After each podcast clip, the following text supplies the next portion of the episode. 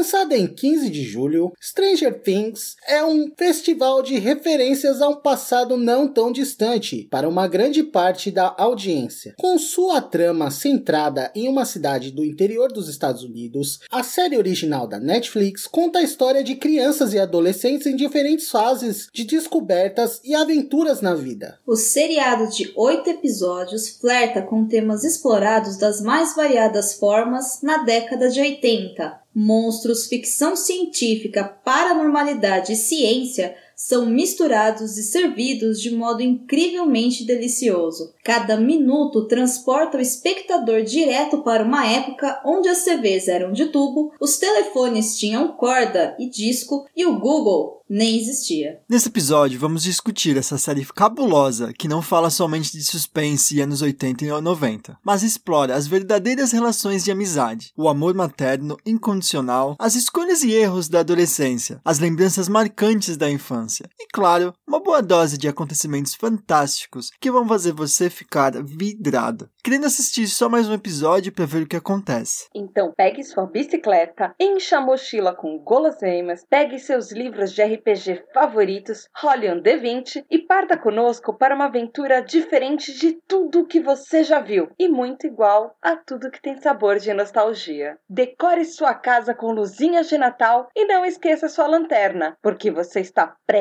a entrar no mundo invertido com o PQPcast. Por quê? Por quê? Por quê? Por quê? Por quê? Por quê? Por quê? Por quê? Por quê? Por E quê? por que pra PQP?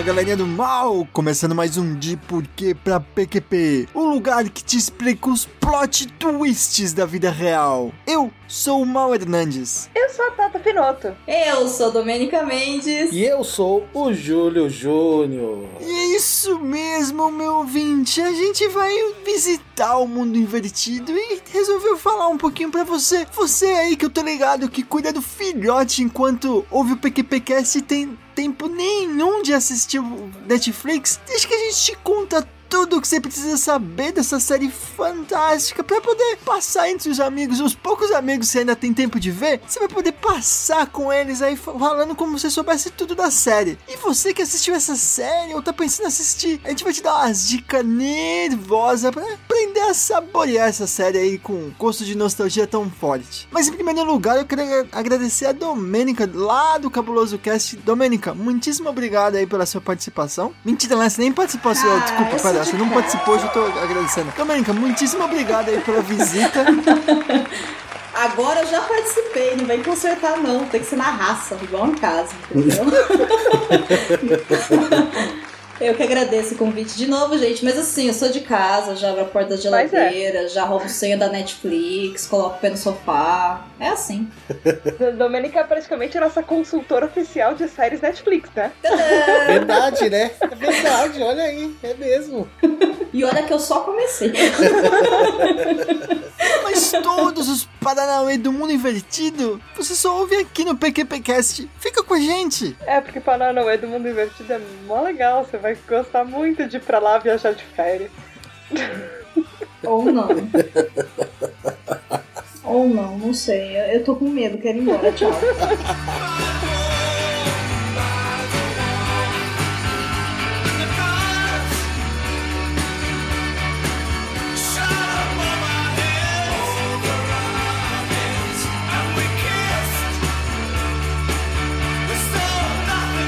Tata, antes de a gente começar essa pauta, a gente tem uma surpresinha aí. O que, que vai acontecer nesse mês? Esse oficialmente é o mês anos 80 e 90 do PQPcast. Pode ir preparando as suas polainas, pega aquele permanente e dê adeus à sua internet. Agora ela é discada, porque a gente resolveu fazer um apanhado de tudo que tá acontecendo agora e ao mesmo tempo pertence àquela nostalgia dos anos 80 e 90. Então se prepara, porque Stranger Things é uma dessas coisas. É, é só o começo, né? Só, é, É só o só- primeiro passo, só a entrada no portal pro, pros anos 80 e 90, né? E se você tem urticária a nostalgia como eu, fica aí se coçando que vale a pena. Pomada de arnica aí, ó. Vai preparando aqueles passinhos de lambada. Espero que tenha El Chan nessa trilha sonora desses episódios, senão eu vou xingar muito vocês no Twitter. Ideia, Domênica, por favor. Vai ter, vai ter, Domênica. Domênica, a te pedidos, amo. atendendo a pedidos da audiência aí. Vamos colocar. Haverá espaço para pau- nas pautas, inclusive para El Chan. De preferência, não nesse de Stranger Things. Não, né? Não precisa colocar no ritmo do bambolê aqui. Embora caiba, mas enfim. Que se chama A gente falando de Stranger Things, rala Toma ralando Chan, né? conta do meu ser. Olha esse mal, olha esse mal. dia a dia, só por é causa de você. Julião, Caramba, pra gente aí, voltar né? aqui e falar do Stranger Things. Fala aí, Hum. vai ter spoiler nesse episódio? Vai ter spoiler sim, porque a Netflix lançou os episódios tudo numa levada só. Aliás, inclusive, esse episódio tá saindo hoje, um mês depois do lançamento da série. Então, vai lá assistir a série e volta aqui se quiser. Ou então escuta e depois vai lá e aproveita a série em toda a sua plenitude. Ou então chora, porque vai ter spoiler aqui mesmo e não quero nem saber. Se reclamar, vai ter duas vezes. Vai ter no texto, vai ter nos comentários, vai ter no Twitter, vai ter no Facebook também. É isso O aí. Facebook já tá cheio. Valeu, falou. É. Então, começando, quero primeiro coletar aí as impressões aí, o que chamou mais atenção pra vocês. Então, Domênica, me diga aí as suas impressões do Stranger Things, o que, que te atraiu tanto aí nessa atmosfera, né? Tão familiar dos anos 80, mas ainda assim tão, tão desconhecida do Stranger Things. Caramba, bom, primeiro passo, assim, pra eu ter assistido Stranger Things é que é uma produção Netflix. Como vocês mesmos falaram, eu sou a garotinha Netflix, né? Então, eu curto pra caramba as produções deles. E quando apareceu, né, aquele, aquele pôster, assim, na hora que eu acessei lá a Netflix, eu. "Ah, Gente, tem algo errado, tá sendo um negócio aqui meio velho, tá ligado?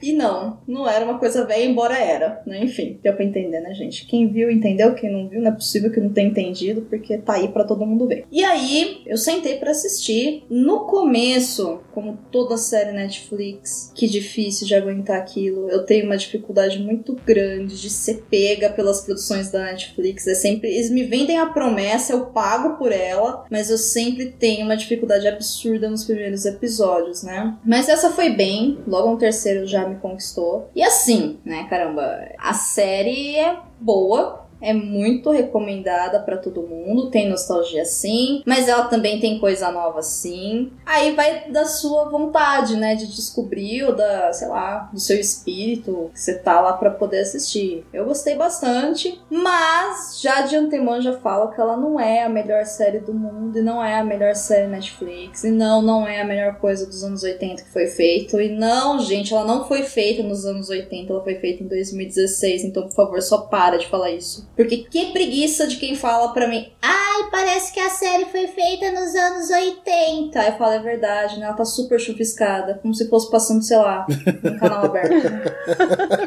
Vocês têm toda a razão, ela tá mesmo assim, bem, bem tubular a voz, tá, tá bem, bem anos 80 mesmo. Enfim, vale a pena. Resumindo, os bagulhos sinistros são legais.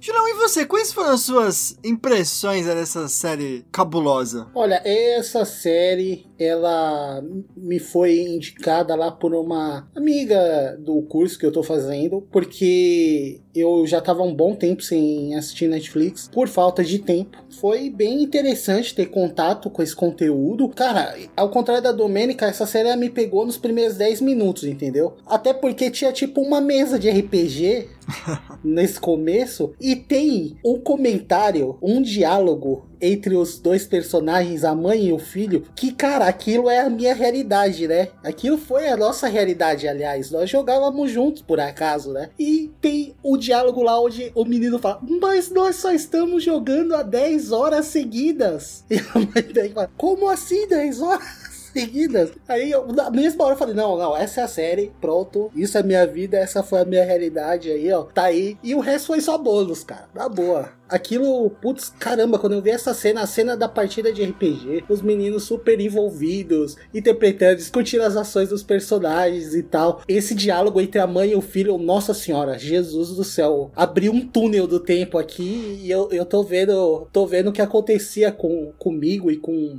os meus amigos em várias ocasiões que a gente jogou junto. E cara, dali pra frente só nostalgia, só alegria, só diversão. É uma pena, né? Que dura tão pouco, né? Oito horas, né? Menos que a partida dos meninos, né? Quem sabe? Caralho, é verdade. Não, mas imagina que loucura se eles tivessem feito 10 episódios de uma hora como uma referência ao tempo que iniciou tudo isso no Nossa. jogo deles. Cara, seria uma sacada muito inteligente da produção, cara. Só pra depois alguém falar assim, gente, eles falaram que estavam jogando 10 horas e nós estamos jogando com eles às 10 horas, entendeu? Porque, Nossa, é. isso é lindo. Julião. Isso é lindo. tá vendo Netflix? Contrata nós, mano. Nós repara nas coisas. Tata, e você? Quais foram as suas impressões do Stranger Things? Então, foi como o Júlio falou, sabe? Eu comecei. Primeiro, putz, eu ia colocar esse episódio na minha lista infinita de séries pra assistir. Ele ia entrar ali, assim. Uma hora eu assisto. Ele tava nessa categoria. E aí vocês começaram a falar tanto do seriado, e eu comecei a ver tanta coisa de gente que amou e amou. Eu falei, tá bom, vai. E aí eu parei uma maratona de seriado atrasado que eu tava fazendo. E eu dei play. E caraca, primeiros minutos. Foi o que o Júlio falou. Aquela decisão. Gente, eu acho que eu tinha mais ou menos a idade desses meninos quando eu comecei a jogar. Eu tinha meus 10 anos de idade quando eu peguei meu primeiro dadinho, meu primeiro D20 e eu rolei, sabe? Eu consegui ver o Júlio atrás da, daquele shield de mestre falando: Olha o Tarrasque! E a gente ali, ai caramba! Beto, Shella, mal faz alguma coisa! O que, que a gente vai fazer? Caraca, o Tarrasque! E que isso assim começou a minha saga de Netflix. E, gente, eu não sou muito de ver coisa de suspense, eu tenho, eu tenho medinho. E eu fiquei olhando aquilo assim, tinha horas que eu ficava tensa na cadeira. Eu, obviamente, porque sou eu, eu fiquei com, com impressão de ver vulto em casa à noite, quando terminava de assistir. Eu fiquei até meia-noite no trabalho essa semana e a droga do telefone começou a tocar e eu ouvi uma respiração do outro lado da linha, ninguém falando nada. E eu fiquei morrendo de medo porque eu tinha terminado a minha maratona de Stranger Things. E eu achei que ia acontecer alguma coisa, a piscar ou alguma coisa assim. Mas o seriado, assim, ele te envolve de uma maneira que é o que a Dor falou. Se fossem 10 horas parando, é como se você tivesse jogado aquilo tudo. É, ele é muito envolvente. Ele tem alguns erros estruturais? Tem, mas ele é divertido, ele é aquele negócio que você assiste e você fala só mais um episódiozinho, só mais um pouquinho, e de repente você vê, você já assistiu de quatro a cinco episódios numa tacada só, você nem percebeu direito. E, você, você, mal?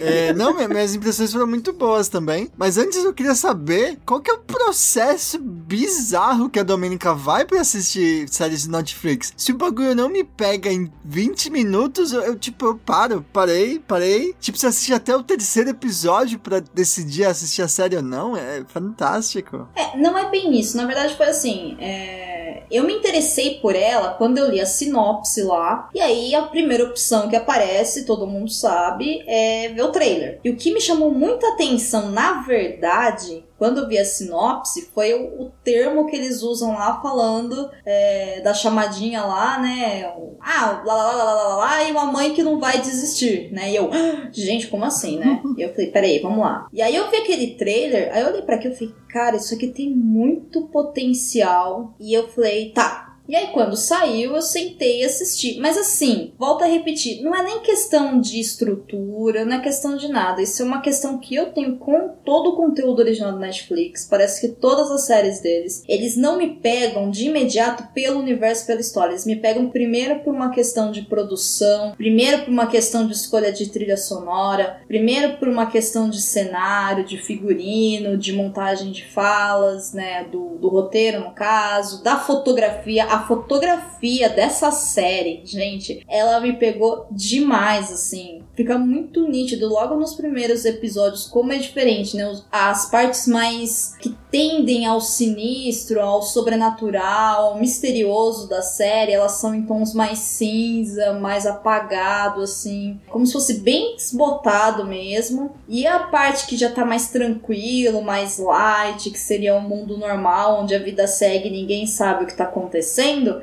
ela é super colorida. Então, por exemplo, você pega lá o primeiro episódio, ele é uma cor, né, mais neutra, assim, mais pro cinza. Embora o cinza mesmo ele entre no terceiro episódio, se eu não me engano, logo no começo, né? Mas o segundo, ele é hiper colorido. Então, assim, essas coisas me chamaram muita atenção. Mas se eu falasse, nossa, eu tive essa questão da nostalgia de RPG? Tive. Eu tive a questão de nostalgia de pegar os primeiros easter eggs lá no, nos primeiros minutos? Tive. Mas não foi forte o suficiente pra falar assim, nossa, eu vou sentar aqui e vou ver. Na minha minha cabeça eram 13 episódios, né? Vou sentar aqui e vou ver 13 episódios, sabe? Só porque é Netflix. Não, falei, não, eu sei que tem mais. Entendeu? Porque a Netflix, quando ela faz uma coisa bem feita, ela faz uma coisa bem feita, ponto. Então eu fui. Agora, a hora que chegou no terceiro episódio, aquele começo, eu falei, agora já era, sabe? Só falei assim, agora, agora já foi. Gente, porque vamos comprar marmita, alguém vai limpar a casa aí, né? Alguém vai ter que ler meus livros, fazer minhas resenhas, eu vou ficar aqui.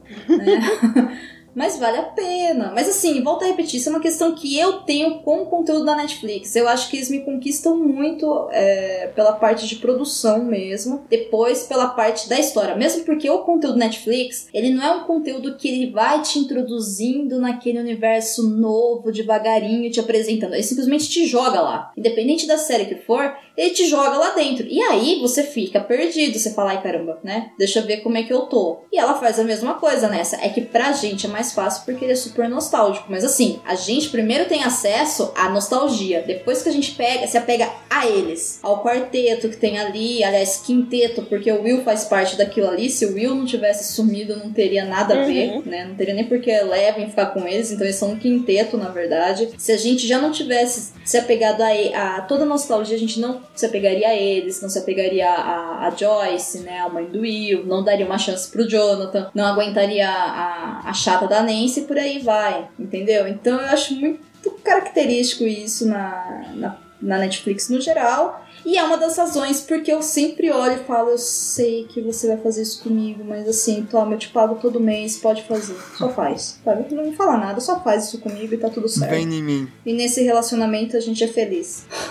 é, voltando às minhas impressões, é, eu curti. Essa parte da nostalgia me pegou muito. Mas eu, eu curti muito também que a, a, nostalgia não era numa pegada de remake, né? Não do tipo, ah, olha aqui, a gente vai te mostrar a mesma coisa de sempre e tal. Que nem na, na, no Despertar da força lá do Star Wars, que tem aqueles takes de duas horas, assim, parece, que é tipo mostrando a Leia, por exemplo. Assim, só, só na nostalgia, tipo, não, velho, não faz isso comigo, sabe? É tipo.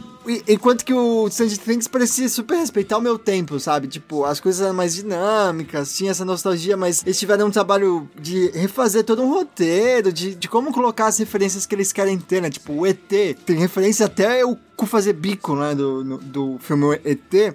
Mas eles fizeram uma roupagem toda diferente, né? Tipo o ET, a menininha e uns outros superpoderes. Assim, é muito bacana o carinho que eles tiveram pra dar essa, essa nostalgia. Isso eu achei muito bacana, assim. É bem, é bem bonitinho e tal. E ver como muita coisa, como é que essas as referências foram traduzidas, né? Pra 2016. Porque como a Domênica aí genial, genialmente falou, né? Essa série foi feita em 2016. E isso te dá um poder muito foda, né? E, e é muito foda você... Pra, pra mim isso ficou muito mais claro ainda vendo aquela propaganda da da, Xuxa, foda pra caralho, que acho que foi a Tata que compartilhou Nossa, no grupo. Aquela propaganda, mano, é genial. Tem, tem tudo, é, tem tudo. Só deixa eu explicar a propaganda pra quem não assistiu, né? A propaganda é tipo, é a, é a Xuxa lendo as cartas num programa da Xuxa, tipo, estilão dos anos 80, e aí ela recebe é essa carta. Xuxa. Num show da Xuxa. Aí a Xuxa recebe essa carta assim e fala, Hi Xuxa. Aí ela, ah, é uma carta em inglês. E aí, tipo, é a mãe do Will, né, que mandou uma carta pra Xuxa pedindo para as pessoas ajudarem ela a achar o Will. E aí a Xuxa lendo. Só que nesse bagulho, né, a Xuxa faz várias piadas com ela mesma. Tipo, ah, quem quer assistir meu disco é o contrário. E ela se faz de meio sonsa. Tipo, é do caralho. Mas é porque essa propaganda foi feita em 2016. A gente tem, tipo, toda a noção das piadas, de como era ruim, de como era bom. E, e aí tem, tipo, um, um poder de interpretação, né, de visão, assim, por causa do tempo, muito foda. Que dá uma- um, um, um bagulho muito bom, né, no, no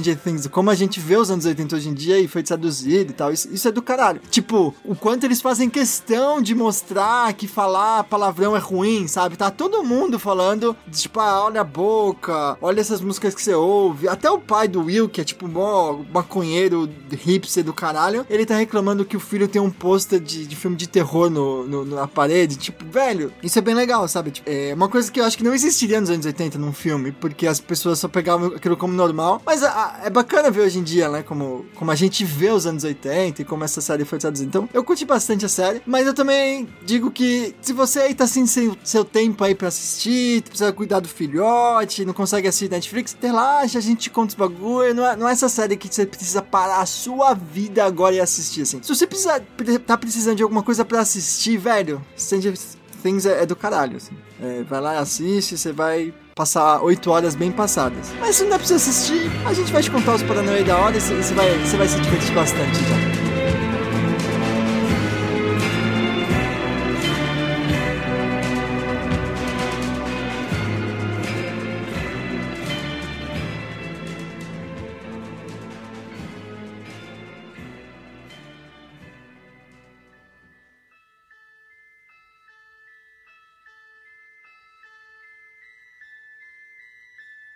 Tata, diz aí pra gente sobre os personagens principais do Stranger Things. O Stranger Things, ele é dividido em alguns núcleos. As criancinhas, tem os adolescentes, e mesmo o núcleo dos adultos, assim, ele é meio separado. Tem uma hora que tudo acaba convergindo e tal, mas ah, eu vou falar das criancinhas, que são ah, aqueles que a gente tava falando na cena do RPG, que são o Mike, o Lucas, o Dustin, ah, o Will e a Eleven. Eles são umas graças, cara. é muito fofo. É, é- Tipo, sabe todos aqueles filmes de criança que você viu nos anos 80 e 90? Goonies. É aquilo. São crianças que eles estão descobrindo a vida, eles estão buscando aventuras. O Mike é aquele líderzinho que ele toma partido e ele é o cara que é o narrador do RPG. E ele meio que molda as coisas, ele organiza os amigos pra irem atrás do Will, porque o Will é o, o Will é o amiguinho que é aquele amigo bonzinho que dá pra você perceber que o cara é inteligente, ele é inteligente e ele vai lutar pelos amigos dele, ele vai tentar fazer de tudo pra ele sobreviver, pra ele sair, mas ao mesmo tempo ele é aquele cara bonzinho, sabe? Aquele que às vezes pode parecer bobo, só porque ele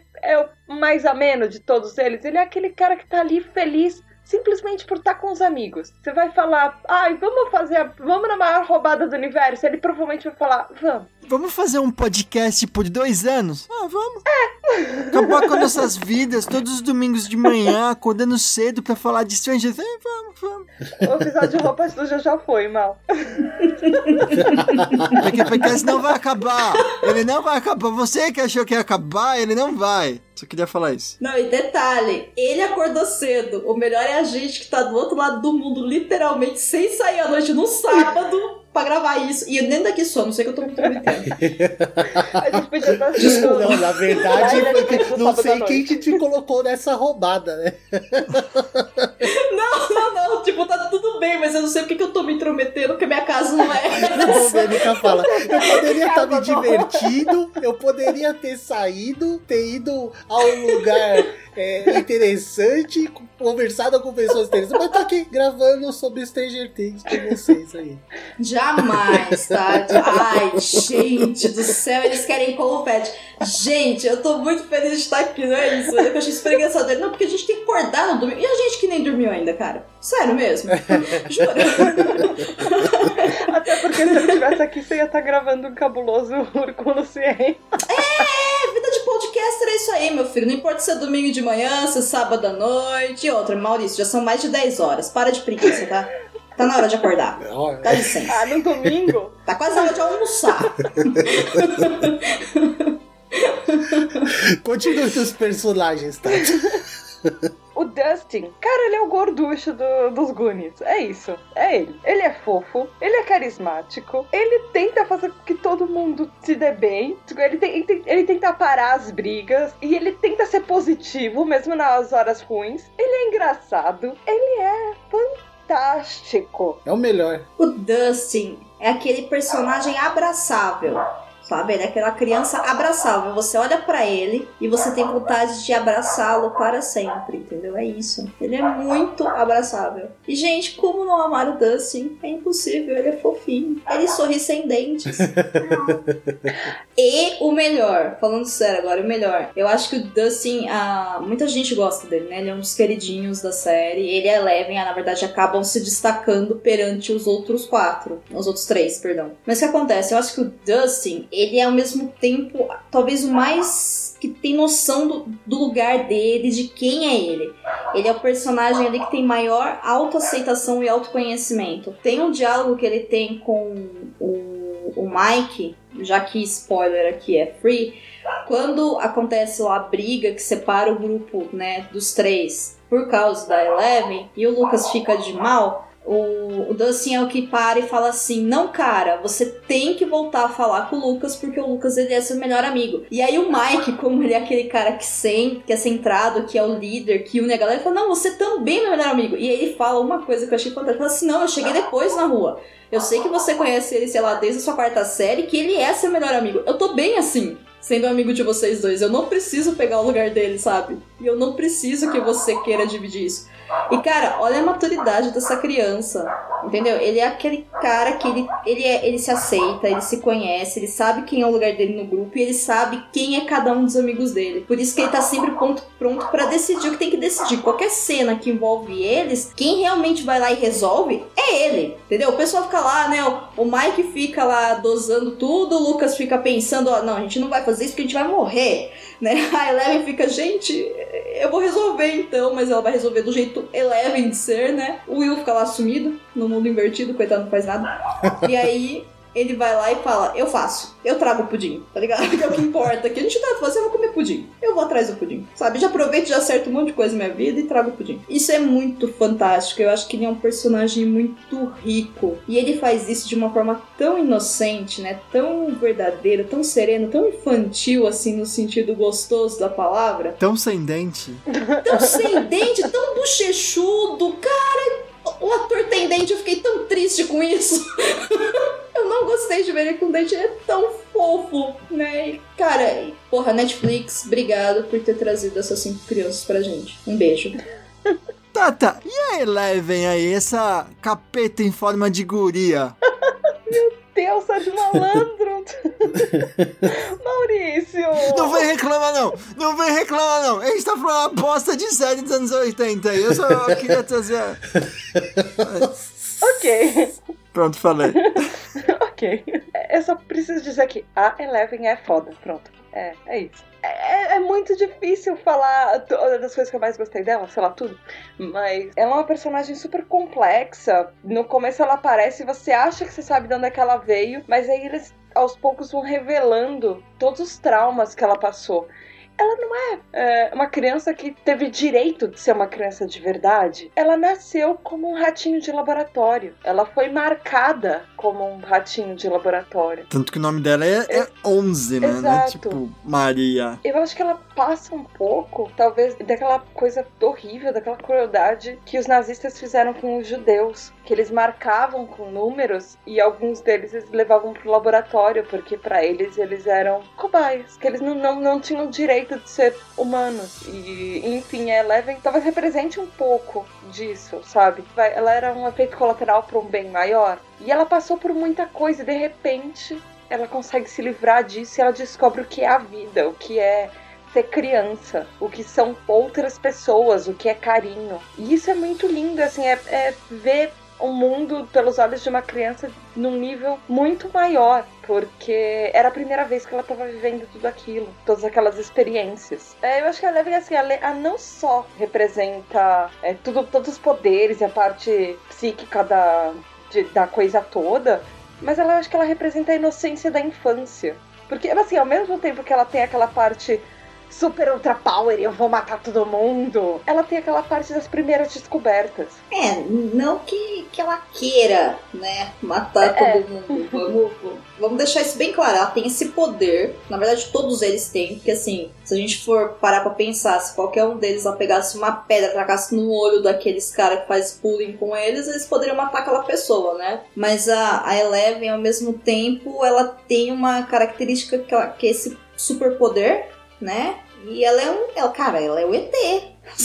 Eu não tenho outra forma de dizer isso, né? E ao mesmo tempo ela é a- aquela pessoa que fala: Eu sou diferente, eu não sei muito bem quem eu sou, mas eu também não sei quem é vocês. Mas ela vai se apegando a eles e na hora que ela precisa decidir quem que lado ela tá, né? Ela escolhe defender os amigos, né? E cara, como isso é lindo, né? Tipo, amigos não mentem, né?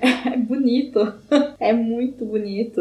Eu, eu achei. Ai, o diálogo dos quatro, né? São muito ricos. Eu acho, eu acho que é bem, é bem inocente, ao mesmo tempo pra gente fica nostálgico e fica emocionante, porque são coisas. Ah, aquele momento Augusto Cury, agora autoajuda, né? são coisas que.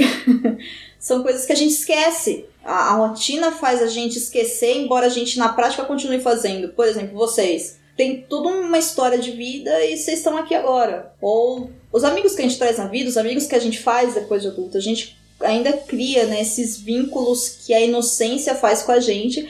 E quando a gente realmente é amigo de alguém, a gente volta a ser uma criança de 12, 13 anos. Né? A gente confia totalmente, fica completamente à mercê de julgamentos e de tudo. Porque você abre a sua vida pra uma pessoa e você fala, caramba, né? Se for para pensar, caramba, essa pessoa pode fazer o que ela quiser comigo agora, né? Eu tô totalmente desarmado. E isso é uma coisa bonita, né, de, de ver, assim, a forma como eles vão construindo isso e como a Eleven vai aprendendo isso. Eu acho que ela também, ela não foi criada pra saber o que era certo e o que era errado. A Eleven não passou por todo o molde social que a gente passa desde que a gente nasceu. Porque nós sabemos não, o é que é certo e o que é errado. laboratório. Assim, pelo, pelo menos Não. da sociedade, sabe? Porque alguém falou, olha, faz isso, não faz aquilo. Ela não, pra ela, quando nas experiências que fazem, ela simplesmente é guiada. Então ela age muito por instinto também. Então pra ela não não é uma coisa chocante matar alguém, ou espionar alguém, ou algumas das coisas que ela faz, porque era a única coisa que ela conhecia. Tá, tá, eu- assim,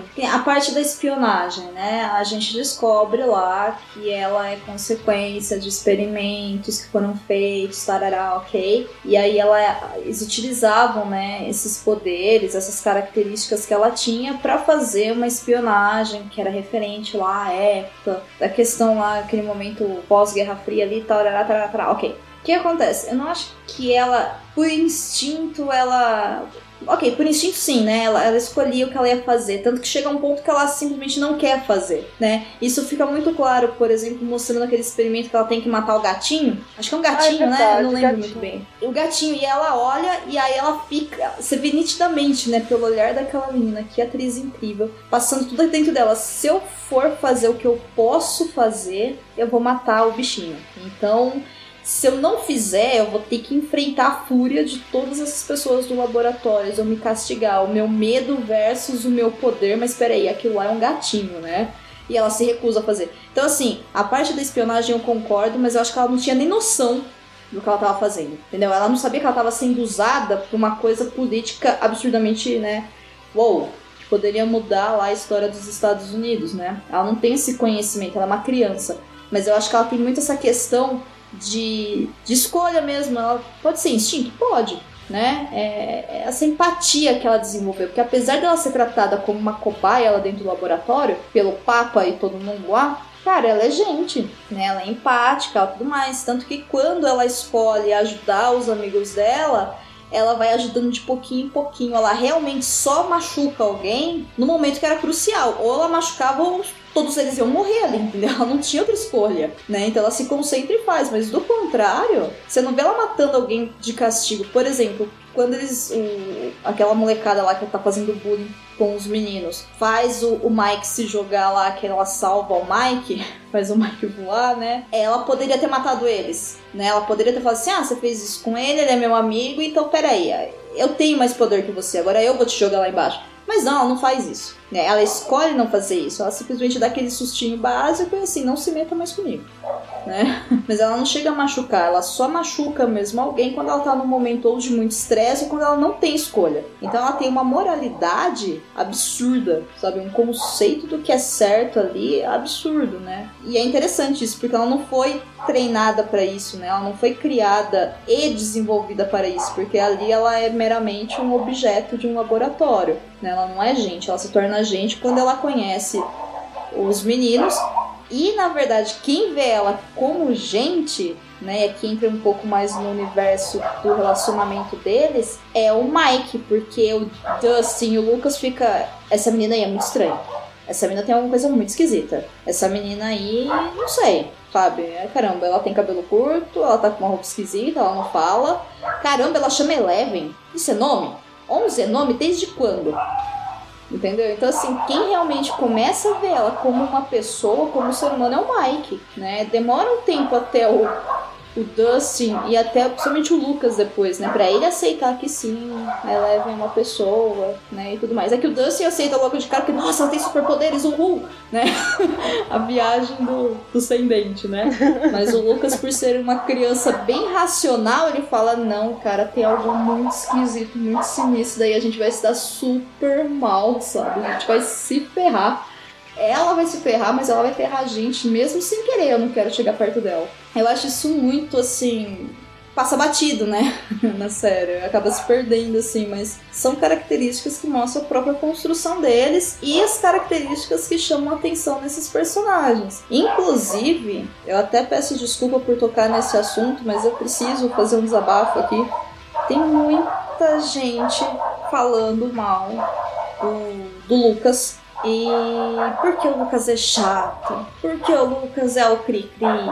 Porque, caramba, o Dustin é super legal, o Mike se resolve tudo, a Eleven, cara, ela é foda, o Will, coitado, tá preso lá, ninguém sabe, mas como o Lucas é chato, como ele é penteiro, como ele é grosseiro, como ele é inútil.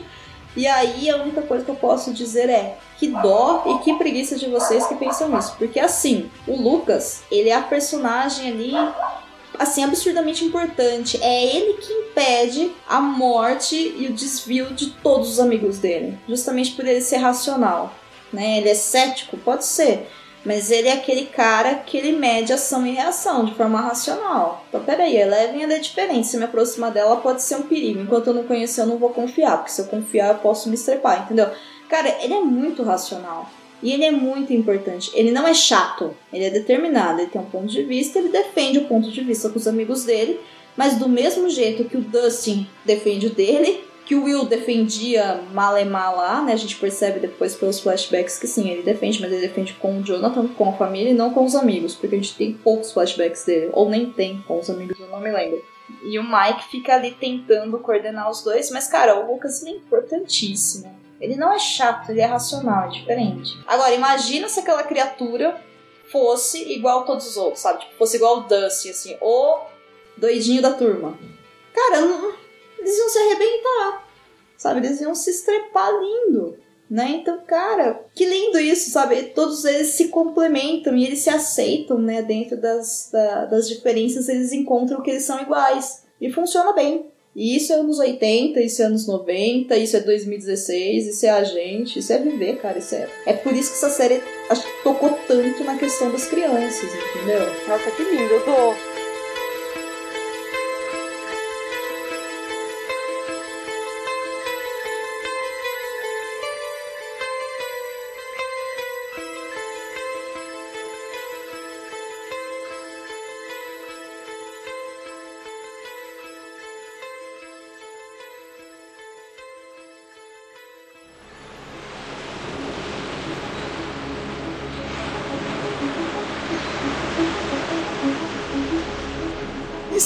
Encerrado aqui a descrição dos personagens, essas fofuras que são as criancinhas, eu quero passar agora, meu querido ouvinte, pros easter eggs, né? Pra você aí que tá ligado, esse Stranger Things só tem referência, velho. É referência atrás de referência. E aí talvez você não tenha pegado algumas. A gente não vai ter tempo de falar de todas, mas a gente vai falar de uma ou outra. Aí eu tenho certeza que você vai descobrir algumas referências que você nem tinha sacado. Então, Girão, começando com você aí, me, me diga, qual referência aí você acha digna de nota? Rapaz, as referências, uma das as referências são muitas, né? É, cara, eu pirei muito na, nas influências musicais, cara. Aquela fita, cassete que o irmão do Will gravou, né? Pra ele e tal. Aquilo foi de uma beleza assim inigualável, né? E caramba, são muitas músicas que você vê durante a série, mas eu vou vou aqui falar sobre uma delas que é bem interessante, que é aquela África do Toto, que é usada na trilha sonora e que caramba, é, é muito interessante assim, legal essa música. Eu por anos não sabia de quem que era essa música, você acredita? Não faz muito tempo que eu descobri que era do Toto, né? É bem interessante, cara. Eu fiquei impressionado com a trilha sonora. A gente vai ter um episódio mais pra frente que a gente vai falar sobre. continuar falando sobre as influências né, dos anos 80 e 90. E provavelmente a gente vai dar uma entrada mais profunda nessa parte musical. Mas pra esse episódio aqui do Stranger Things, eu acho que que as referências musicais, né? Tanto eu desse episódio da fita cassete, né, que o irmão dele coloca pra rolar. Essa música África também quando ela aparece no primeiro episódio, a do Toto é bem interessante assim. Eu acho que vale a pena destacar assim. A- as referências musicais foram algumas das coisas que eu mais gostei assim, porque visualmente eu sou meio perdido assim, eu não consigo assim ver e caraca, isso era disso, ah, isso era daquilo, tal. E a música eu acho que eu já consigo me familiarizar mais e Mal. Tô, tô perdidão aqui na Toto, do, na, na África do Toto. Cara, pra mim a, a referência mais da hora é o ET, né? O filme ET. Tem várias pegadas de câmera, né? Que os camaradas foram lá, fizeram uma, uma cópia aí, uma homenagem, né? Mas eles, a- na tentativa né, de copiar algumas, alguns takes, né? Frame por frame do, do ET, eu achei isso muito bacana. E também, o- e uma coisa foda pra caralho é o lance do ET ter virado uma menina, né, no Stranger Things. É, é do caralho como, como pra você criança, uma, uma pessoa, né, de, de- do outro sexo, é, é, é, é tão bizarro quanto um extraterrestre, sabe? Você não sabe de nada dessa vida e tal. E é muito legal como várias pegadas, né, do tipo, caralho, era uma menina, como é que... Como, como é que você reage com ela? Você sendo criança, você tem os mesmos problemas né, sociais de interação que uma pessoa teria com essa terrestre, né? E é bonitinho ver essa pegada de como eles lidam com a menina, como eles aprendem com ela e tal, como eles adaptam, né? Colocam ela no. Tipo, super aceitam ela no grupo e como é esse processo. Parecido bem ou mal, né? Com, com o ET. e- mas é muito legal eles terem colocado uma menina. Porque, tipo, no, por que, que no, no ET ninguém colocou uma menina já, sabe? Por que, que o Spielberg já não colocou uma menina? Tinha que ser um, um ET e tal. E é- eu acho isso muito legal, toda essa referência da peruca, né? Que quando vestem o ET com a roupa de mulher também e tal. E fazem a mesma coisa com Eleven. Então, uma das referências mais bacanas mesmo é- são as, as analogias, né? Que o, que o filme né, do Spielberg faz atrás, né? Pro, pro Stranger Things. Eu achei bem legal e eu delirava, assim, tentando falar, caralho, será que essa cena também é chupinhada do ET? Pãs, de onde que é? Mas é, pra mim o ET aí é, foi uma das referências mais da hora. E você, Domênica, qual, qual foi a, o easter egg mais da hora que você achou no Stranger Things? Eu vou falar de dois. É, um mais ou menos dessa época aí, né, nostálgica aí dos anos 80, 90, e um outro mais atual. Primeiro, assim, que eu levei na cara, que eu não sei se foi loucura minha ou não. Por favor, me digam se é. É a hora do pesadelo, com a ideia mesmo de, de tudo ser muito louco, muito sinistro, muito perigoso, mas em especial pela irmã do Will, se chama Nancy. É, se eu não me engano, a primeira protagonista da saga, da franquia A Hora do Pesadelo, se chama Nancy também, né? Então na hora que eu ouvi aquilo, eu, "Ah, uma coisa meio sinistra, meio sobrenatural, Nancy, assim, aí me veio aquela ideia assim, nossa, será que todas as meninas adolescentes da década de 80 que queriam estudar com os namorados no quarto chamavam Nancy, sabe? Fiquei assim, meio, meio perdida, assim. Esse foi o primeiro. O segundo que seria o mais atual, é a nítida sensação que eu tive que esse monstro, né, o Demogorgon, ele é muito a forma como ele atua, a ideia do, do Upside Down, né, do mundo invertido, tudo, me lembra muito Silent Hill, né, a franquia Silent Hill me lembrou bastante. E, cara, que delícia! né, muito gostoso. Esse pra mim foram os dois, assim, que mais marcaram, assim, caramba, tiveram infinitos, né? Mas fora, assim, os que são bem óbvios, esses foram dois que eu olhei assim na hora e realmente fez a minha cabeça explodir, porque o óbvio eu já esperava. Mas esses dois, se mais alguém, né, também viu, eu até gostaria de saber aí de, você, de vocês, se vocês viram ou não. Eu tava viajando procurando o da Nancy do, do Elm Street aí, do, da Hora do Pesadelo, só pra confirmar. E, e, é verdade, é verdade. Eu não tinha pegado essa referência, não. Ela chama Nancy também, né? Isso, isso mesmo. Então. É engraçado que é um nome tão comum, né? Era, era ah, sim, mas é, é por isso que eu fiquei pensando, né? Eu vi aquilo e falei, gente, todas as adolescentes dos anos 80 que estavam nessa fase de transição, né, de descobrir a, o que é um relacionamento, o que é um amor, né? Vida sexual que tem irmãos mais novos e tudo mais. Caramba, todas elas chamavam Nancy, né? Sério, acho que não, né? Então, assim, a minha cabeça já fez associação imediata com, com a franquia é, do Fred Krueger. Assim. Foi assim, puf, né? Na hora eu fiz a sinapse, eu, wow, né? Tipo, eu fiquei bem satisfeita. Mas volto a dizer, não sei se foi proposital ou não, podia ser simplesmente um nome comum. Podia ser a Maria, dos anos 80, entendeu? Não sei. Mas a própria Nancy, né, do, do, do Fred Krueger, ela passa por muita dificuldade e ela vai evoluindo, né? Exatamente como essa Nancy do, do Strange Freaks também vai, né? De menina bobinha pra uma super mulher independente, tal, tal, tal. Então, não sei. Eu posso estar fazendo analogias aí, ligações que só fazem sentido na minha cabeça para sustentar minha teoria também, não sei. Mas foi uma coisa que eu saquei. Uma, uma, quando você fala da Nancy, agora dessas coisas eu lembrei do, de um, um seriado que tinha que chamava Nancy Drew, só que ele era de uma detetive. E ele tem um pouco disso na personagem, aquela menininha que vai investigar tudo e, tipo, ela começa a tomar as coisas para ela investigar e, de repente, não, não, não, que as coisas não eram exatamente o que ela tava imaginando. Vocês lembram, gente, de Nancy Drew? É um personagem que aparece em várias, várias coisas dos anos 90. E eles fizeram uma refilmagem. Não, na verdade eu não lembro, não. Não. Vamos aí. Eu tenho. Quer um abraço? Quero. Sempre quero. Ah, que bom.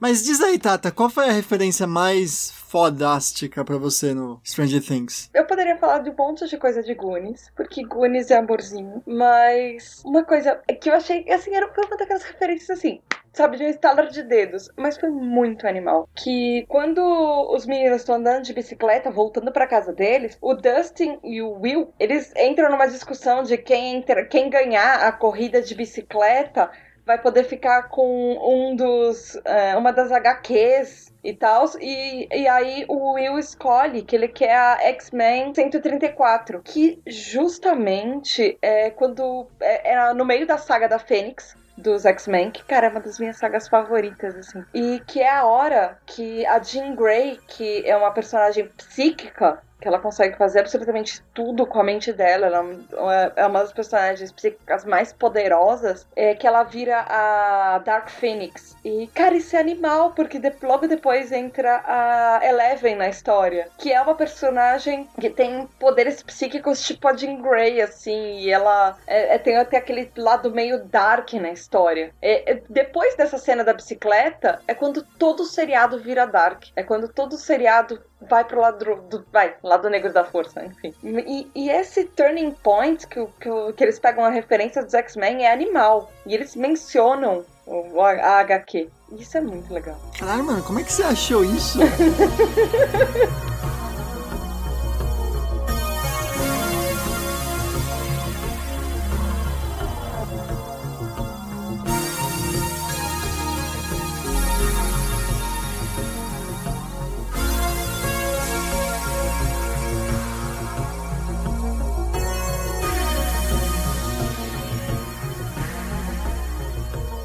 isso, meu ouvinte. Tudo que a gente conseguiu falar de Stranger Things, vai falar de Eleven, minha gente. Devia ter né, uma série chamada só Eleven. Eu não duvido. Então, se você curtiu os nossos comentários, os nossos spoilers, os nossos easter eggs do Stranger Things e também quer uma série só chamada Eleven, deixa a gente ficar sabendo. Julião, se quiser mandar a gente pra PQP, como é que faz? Sim, envia um e-mail para pqp.pqpcast.com ou Ou então você vai lá no Facebook, entra na página de porquê pra PQP e conta os nomes dos seus melhores amigos que você jogava RPG na infância.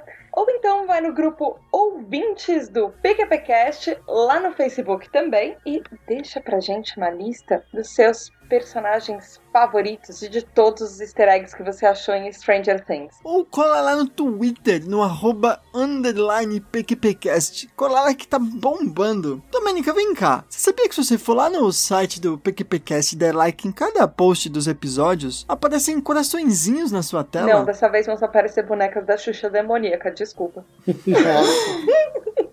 Gente, eu não tenho preparo psicológico para isso. Então vai lá você também, meu ouvinte, façam bonecas psicodélicas demoníacas dos anos 80 aparecerem na tela de vocês também. E terem like nos episódios pra gente saber o que vocês estão gostando, o que vocês não estão gostando. Como é que vai ser esse mês anos 80 e 90 do PQPcast, hein? Domênica, muitíssimo obrigado pela sua participação, muitíssimo obrigado por ter trazido toda a sua sapiência, sacadas e paranauês sobre Stranger Things. Ah, eu que agradeço, gente, o convite. É muito gostoso gravar com vocês. Agradeço a paciência.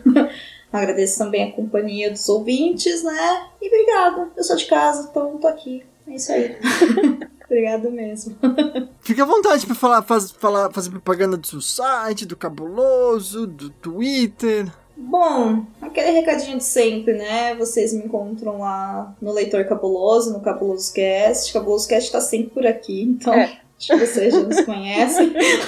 Eu, pelo menos, tô sempre por aqui. Se você não conhece Cabuloso Cast, o que que você tá fazendo da sua vida? Conheçam, por favor. É muito bom. Modéstia à parte. Não é porque eu faço parte, Não, não. porque é muito bom Não mesmo. é nada É disso. caralho. É porque é muito bom mesmo, a galera manda muito bem. O Lucien manda muito bem, então. Caramba, quando eu crescer, eu quero ser igual igual vocês, é isso aí. e pra quem quiser, né, me achar nas redes sociais, é Domenica Mendes, Twitter, Instagram, Domenica Mendes. Eu também tenho um blog, né, que eu tô voltando a escrever nele agora, que é o xicaradeliberdade.com.br. Inclusive lá, né, eu fiz um texto de algumas observações sobre o que eu achei de Stranger Things. Tem um pouco do que eu falei aqui, tem um pouco mais também. Mas fica o convite aí para quem quiser, para quem quiser acompanhar lá. Tô tentando me organizar para publicar mais. E é isso, assim.